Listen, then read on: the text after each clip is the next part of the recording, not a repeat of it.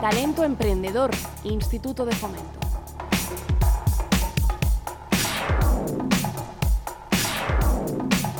Iniciativas siempre rutilantes, sorprendentes, que sirven de modelo de referencia a seguir en esta emprendeduría que eh, llevan adelante pues eh, grandes empresarios de la región, empresarios que eh, serán en ciernes en algunos casos, porque el salto del proyecto, de la idea original a ese nivel productivo, pues siempre lleva una dificultad añadida. Y es la historia que queremos descubrir también en nuestro programa de hoy cuando pues eh, saludamos a eh, Federico Alonso Martínez. Él es actor y director y productor de cine y teatro, licenciado en arte dramático, graduado en dirección escénica con estudios en comunicación audiovisual por la Universidad de Murcia. Junto a su hermano Ricardo, economista y productor audiovisual, están embarcados en un proyecto verdaderamente eh, sorprendente. Realizar una película, Laberinto de Sombras. Federico, ¿qué tal? Bienvenido. Hola, buenos días. Bueno, esto es una labor titánica, esto mm. del cine, ¿verdad? Es increíble, es, inmensa, tremendamente grande. sí. Y de ese salto, de esa parte teórica del guion a, la proyección en pantalla, un camino que, a ver, ¿cómo lo hacemos? A ver, ¿cómo lo hacemos? Pues eso digo yo, ¿cómo lo hacemos? pues tendrás que dar tú la solución porque para eso te hemos traído el programa. Por supuesto que sí, madre mía, eh, hay tantas, tantos caminos que se han tenido que tomar que bueno, esto se queda corto. Yo creo que podría estar como horas hablando aquí, ¿no? Pero principalmente esto es un sueño. Un sueño que comparte muchísima gente dentro de un set de rodaje, ¿no? Como pueden ser 60 personas dentro de un proyecto, 30 empresas entre colaboradores, patrocinadores, coproducciones, todos peleando por un, por un mismo objetivo, y es hacer una película. Pasar ese guion ¿no? al cine, a la pantalla. Podríamos decir que bueno, que todo este camino ha sido eh, muy complicado. Digamos que al final no hay nada imposible, es adaptarse al entorno en el que estamos y decidir una estrategia. ¿no? Que sean valientes, que sean emprendedores con, con nosotros. Y eso es lo que ha pasado. Que en Murcia no es solamente es que haya talento, es que también hay gente muy valiente. Y todos los que están alrededor, al final, son como una familia dentro de este, de este rodaje, ¿no?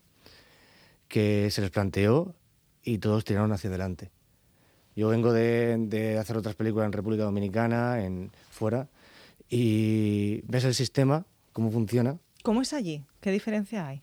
Bueno, empieza por los incentivos fiscales, ¿no? Es muy distinto allí en ese aspecto, donde los inversores enseguida entran en el, en el juego, ¿no? Esos incentivos fiscales que se devuelven al 100% y, bueno, totalmente distinto, es una burbuja que va creciendo allí, ¿no? Pero aquí, eh, con la pandemia, ¿quién te dice a ti que no, que no puedes ¿no? hacer algo? Quiere decir, al final es verdad que a lo mejor no hay incentivos fiscales, que a lo mejor no, no hay esa facilidad ahora mismo actual, pero hay gente valiente. Hay muchos sueños, ¿no? Aquí por hacer.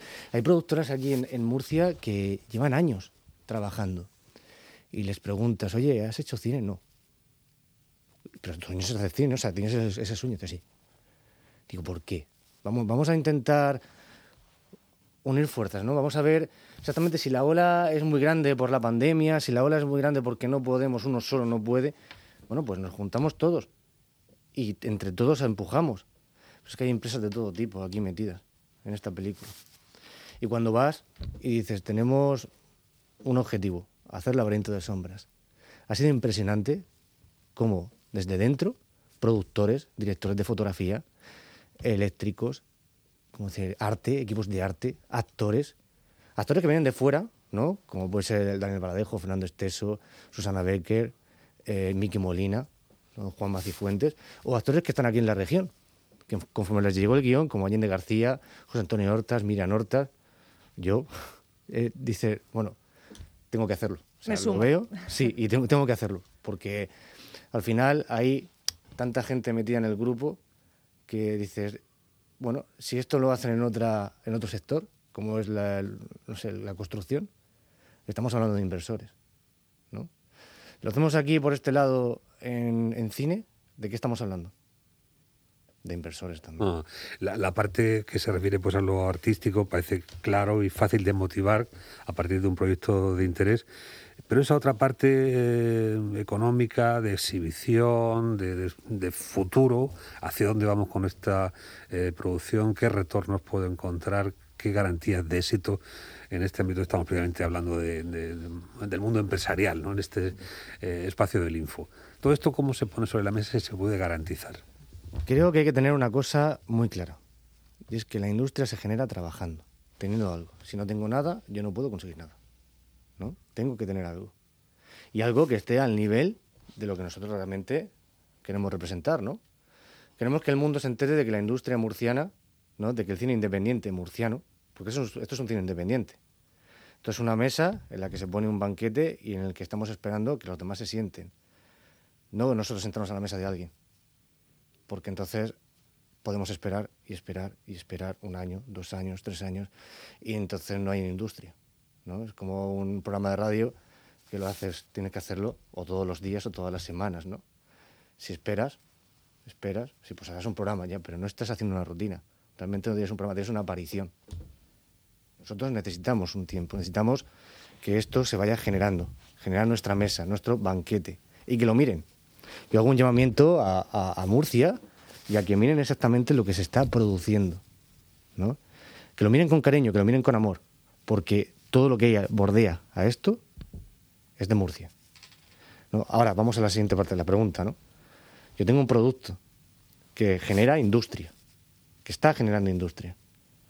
Bien, ahora viene la siguiente parte, y es la venta. Hay muchas ventanas que se pueden vender, sea derechos televisivos. ¿no? Aquí tenemos una televisión, derechos de antena, sea ya televisiones de fuera, ¿no? de otras ciudades, me refiero. Antena 3, televisión española, ¿no? Todo eso genera un, un, un, reembolso. O plataformas de hoy en día, que eso es lo más importante, plataformas como esa Netflix, HBO, Amazon Prime, Movistar Plus, era por plataformas. Otras luego también más pequeñas. Claro, pero lo que tú dices, para en recibir también esos inversores, vosotros tenéis que tener un, un producto, ¿no? Claro. Que tú le puedas enseñar, porque si tú llegas y le dices a un inversor, oye, apóyame esto, claro, el inversor te va a decir, ya, pero tú qué haces, me tienes que dar algo que lo efectivamente, vea. eso es. Si no tiene nada para que ver, pues, en fin, que claro, dice, uh -huh. que te voy a apoyar yo a ti, no sé exactamente lo que haces, entonces esa es la importancia, ¿no? Claro, nosotros... Pero a la vez es la pescadilla que se muere la cola, porque claro, claro si no tienes inversores no puedes hacer esa, esa producción. Eso es. Eh, esa, pero esa ¿dónde están los inversores? En los trabajadores al final. Los trabajadores son los propios inversores, con su trabajo, con su disposición, ¿no? con su sacrificio. Llevamos rodando ya dos meses casi. Oye, ¿qué tal el, el, rodaje? Cuéntanos un poco, a ver, porque siempre nos gusta conocer esa parte. Vamos luego a ver la película, pero lo que se hace detrás, rodar en el barrio Peral en, en Cartagena, todo, todos esos entresijos, esa parte del cine que no se ve. ¿Cómo, cómo, cómo hay? Bueno, es espectacular, eso es increíble. Estamos ahora mismo en Villa Esperanza, barrio Peral, la cafetería Villa Esperanza que son amables, no lo siguiente, nos soportan allí todas las noches, es increíble. Y, y la, la, el resultado de todo este proceso es maravilloso, porque no solamente ya es la propia Villa Esperanza, eh, su forma de acogernos, el resultado que pueden dar estas escenas, ¿no? que tiene un poco de todo. Digamos, tiene disparos, tiene un maquillaje y unos efectos especiales tremendos. El otro día haciendo una escena que tenía que caer por la escalera, dando vueltas, donde los profesionales de efectos especiales, bueno, de especialistas, no se portaron de lujo. Luego en Santa Ana también hicimos las escenas de la habitación de Eduardo, ¿no? donde construimos unos, unos platos, ahí, unos decorados, para poder realizar pues, ciertas escenas de efectos, ¿no? zarandear a un actor contra una pared, romper los azulejos, que la guardilla, ahora que nos queda una escena de guardilla, pues se tiene que llenar de agua. Es decir, una serie de cosas que pasan que, ya te digo, tiene de todo la película. Entonces está generando una serie de imágenes espectaculares, espectaculares, uh -huh. con actuaciones muy buenas. Bueno, estamos hablando con Federico Alonso Martínez, que está junto con su hermano Ricardo, pues llevando adelante esta iniciativa, esta eh, empresa que va a poner en, pronto en antena, ojalá en pantalla gigante, a poco a poco, producciones, el, el, el laberinto de sombras, que nos puedes contar ya un poquito de qué va, esta es una... Claro que sí, bueno. ¿Todavía secreta? O... No, no, para nada. De hecho, hace poco hablamos con una, con una cadena, ¿no? Para poder eh, ver el tema de los derechos de antena y precisamente explicamos un poco hacia dónde iba la trayectoria. Es decir, nosotros analizamos el mercado, vimos que en Netflix estaba funcionando películas de terror, ¿no? como puede ser la de No Respires, y eh, por otro lado en el cine Expediente Warren. Entonces hicimos una mezcla un poco ¿no? de ambas. Qué chulo. Sí, en el que hay una chica que es ciega, unos ladrones le entran a robar para poder conseguir eh, pagar la, o cobrarse la deuda de su marido, de Carlos, ¿no? una deuda que tiene pues, en, en el juego, porque está adicto al póker. A raíz de ahí hay ciertas cosas dentro de la casa que no van a ser tan sencillas como parecen a priori. Es decir, ellos cuando entran a la casa piensan que la chica está sola, pero no está sola. Es decir, hay espíritus en la casa, al mismo tiempo uno de los ladrones que entra también tiene una cierta tendencia a lo satánico, percibe esa maldad e invoca también algo maligno para que le ayude a ella a poder enfrentar lo que cree que hay en la casa. Entonces hay un conflicto entre lo espiritual, ¿no? Por un lado, y lo humano por otro. Una pelea entre el bien y el mal, que al final es lo que siempre estamos El día a día, la el día a día, ¿no? claro. Aquí La vida. siempre te encuentras con demonios o con ángeles. El caso es que siempre nos estamos peleando unos con otros. Es un género el terror que eh, hay que tener, pues, eh, en fin, mucha pericia en el manejo de los elementos, porque mm, sabemos que no hay nada más lamentable que en una película de terror que termine riéndote del monstruo, ¿no? Vaya. La serie B, la serie B tiene, pues, ejemplos muy claros en esta historia. ¿De qué presupuesto estamos hablando? Pues un presupuesto que ahora mismo no puedo terminar de cerrarlo porque estamos diciendo que aún no hemos terminado la película y cada día tengo más sorpresas. ¿No? Ah, que el presupuesto lo vais a hacer después, cuando esté la película hecha. No, bueno, tú tienes siempre un presupuesto orientativo, ¿no? Cerrado, ¿no? Nunca lo puedes tener, porque hasta hace poco teníamos un mes y poco de rodaje, ahora tenemos un mes y pico de rodaje. Incrementa los, los gastos, ¿no? Por, por COVID, por situación, por todo. O sea, al final vas sumando. Luego ya sí que una vez que terminas el rodaje, tú puedes orientar, tener una orientación fija, porque la postproducción sabemos cómo va. La edición también. El sonido, el conformado, los efectos, todo. Aproximadamente va a llegar a un millón y medio de euros. En torno al millón y medio. ¿En aportaciones o en trabajo? o No, no, en todo, en todo, en todo. Sí. Sumado en todo. En todo, un millón y medio de euros. En una aportación económica, pues hablamos de 150.000 euros. O sea, que el peso grueso se lo llevan los trabajadores, ¿no? En este sentido, su aportación dineraria. Efectivamente, su- su efectivamente, trabajo. sí, sí. No solo eh, trabajadores, eh, empresas que han colaborado con material, con dinero, con se han volcado mucho, mucho. Marcas grandes. Señor. Esta es un poco la faena que tienen muchos cuando claro, dicen, bueno, yo quiero también que venga un cliente y me encargue eh, los proyectos y los trabajos y no hacerlo todo al fiado de ya te veré, ¿no? Bueno, esto al final el cine es lo que tiene. No hablamos de spot, ni hablamos de, de publicidad, no hablamos de documental, hablamos de cine, Y hacer cine cuesta mucho dinero, mucho, trabajo y mucho esfuerzo, ¿eh? efectivamente. Cuesta mucho, cuesta mucho. Pero fíjate la cantidad de gente que rodea. ¿De qué manera os están ayudando? ¿Os han ayudado desde el Info? Desde el Info, pues ahora mismo con, con, muchísima, con muchísima ayuda en cuanto a publicidad, en cuanto a, sobre todo apoyo, apoyo publicitario de momento, ¿no?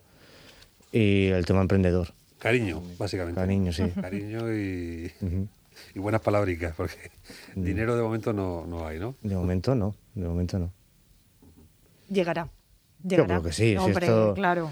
Lo que, lo que no se espera luego llega. Qué Claro que bien. Sin duda lo que tenemos aquí es muchísimo talento y, y como bueno pues como nos decía Fede, ¿por qué no hacer cine? ¿Por qué no puedo yo hacerlo? Bueno, pues tenemos que hacerlo, que tenemos el potencial desde aquí de la región de Murcia para poder hacerlo y, y, en fin presumir también de, de ello. Así que muchísima suerte y deseando ver de esta que- película. Claro, de que, bueno, decía Orson Welles, ¿no? Que, que un, un escritor necesita su pluma para poder trabajar. Un pintor necesita el pincel. Y una película necesita muchísima gente para poder realizarse. Entonces, bueno, pues en ello estamos. Y que ya les digo que yo creo que este proyecto va a ser, va a ser de un resultado muy, muy potente. Pero vete arriba que te estoy viendo que te estás bajando. te Es que, es que realmente anoche me, acosté, anoche me acosté a las 6 de la mañana. Anoche terminamos el rodaje a las 6 de la mañana y madre mía, estamos, llevamos un ritmo aterrador. Yo creo que el, el terror está en el ritmo, no en la película. ¿eh? Madre mía. Oye, luego cuando proyecto- os nominen y ganéis premios y todo eso, atiende la llamada de onda regional, ¿eh? De, de las primeras. Que Tiene- nosotros siempre tiene- lo decimos. ¿Sabes ¿eh? que lo bueno? Que tiene 60 personas que puedes llamar porque somos todos emprendedores en este proyecto. o sea que alguno te cogerá el teléfono seguro. Seguro, proyecto seguro. ilusionante, que duda cabe. Esa es la eh, iniciativa que hoy presentamos en este ámbito del talento emprendedor, con una película, una producción que, que está en ciernes, que tiene fecha más o menos eh, en el horizonte para su conclusión. Pues sí, eh, yo creo que es para seguramente que es febrero, enero, febrero de la- del año que viene. Sí, un año tenemos que tener por, el- por delante, una vez terminamos el rodaje, que terminamos el 25, pues aproximadamente un poquito menos de un año para poder editar, tanto sonido como imagen, colorear, efectos, todo.